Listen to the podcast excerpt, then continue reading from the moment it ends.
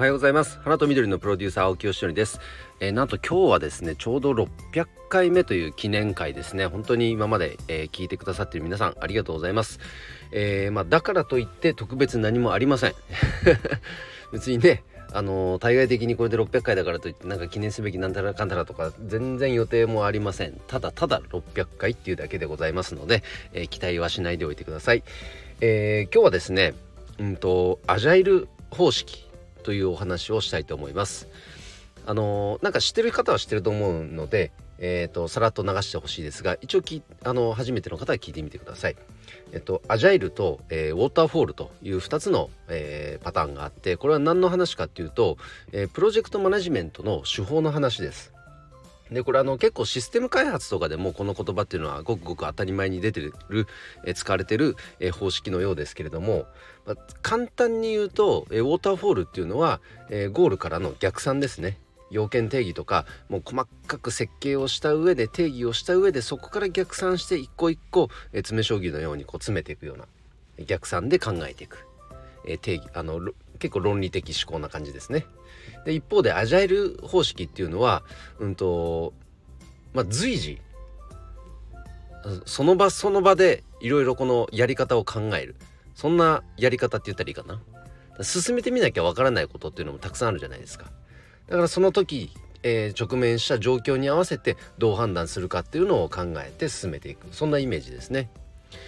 あのー、僕は圧倒的に後者の進め方が多いです。プロジェクトを進めてる中で。でどっちがいい悪いではなくて今現在はそのような進め方が多いです。なぜかっていうと、まあ、僕がやってるプロジェクトっていうのは結構その何て言うんでしょう。何か新たな取り組みアプローチみたいなのが多いからですね。不確定要素が多いからですね。だから進めてみないとわからないことが多い。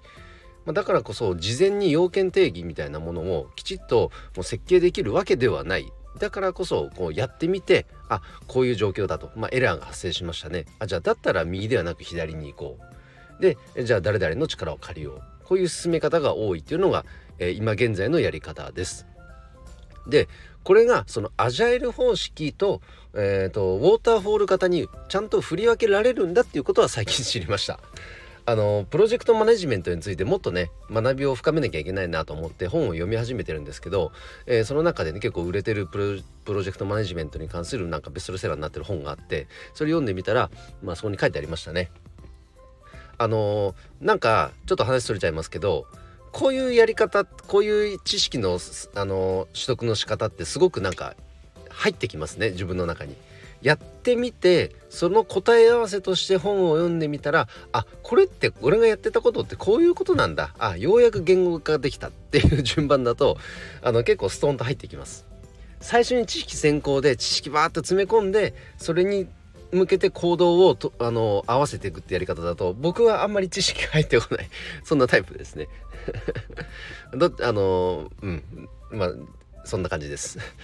ででその本を読んだ結果僕がやってる進め方っていうのはアジャイル方式だっていうのがよく分かってきてそのアジャイルって言葉自体は分かってもともと知ってたんですけどプロジェクトマネジメントにおいてもおいてもその分類があるっていうことは、えー、最近初めて知りました。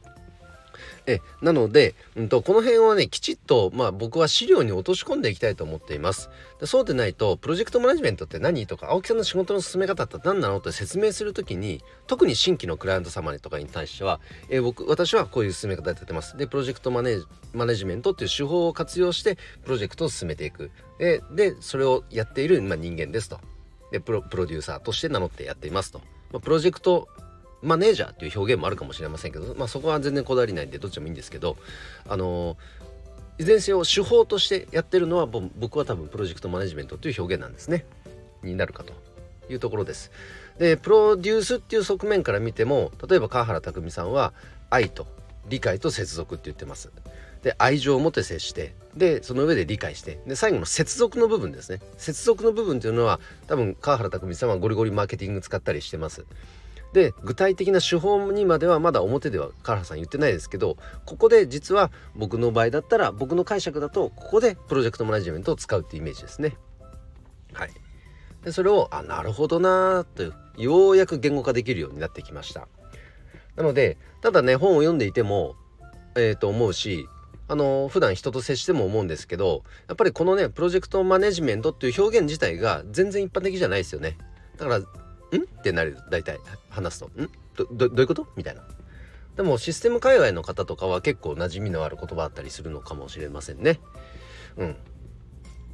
なのでまあだからこそちゃんと資料に落とし込まなきゃいけないなとは思ってます。ただあのちゃんと僕もねこういうことやってますって言えるようにもっとちゃんとねあの実績も作ればあのー、おそらく、まあ、引き合いっていうのも増えていくだろうしこの進め方ができる人材っていうのが日本はとにかく今少ないみたいですね。でだからこそすごく必要とされてるみたいですだってなぜかっていうとプロジェクトってそもそも不確定要素の多い未来のものに対して目標設定してそれをどうやって実現するかっていうのをマネジメントする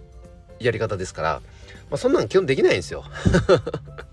であの過去の成功事例を持ってきてじゃあこうやってやればこうなるからなんてそんなの通用しない世界ですからだからこそそこをきちっとマネジメントしていけるそんな人材が求められてるそうですそれがプロジェクトマネジメントでありプロデューサーであり、えー、プロジェクトマネージャーというそうです、えー、ぜひ、えー、興味ある方は調べてみてください、えー、ということで今日はですね、えー、アジャイル方式。これについてお話をさせていただきました、えー、今日の配信は以上で終わります。今日も一日頑張ろう。青木よしでした。バイバイ。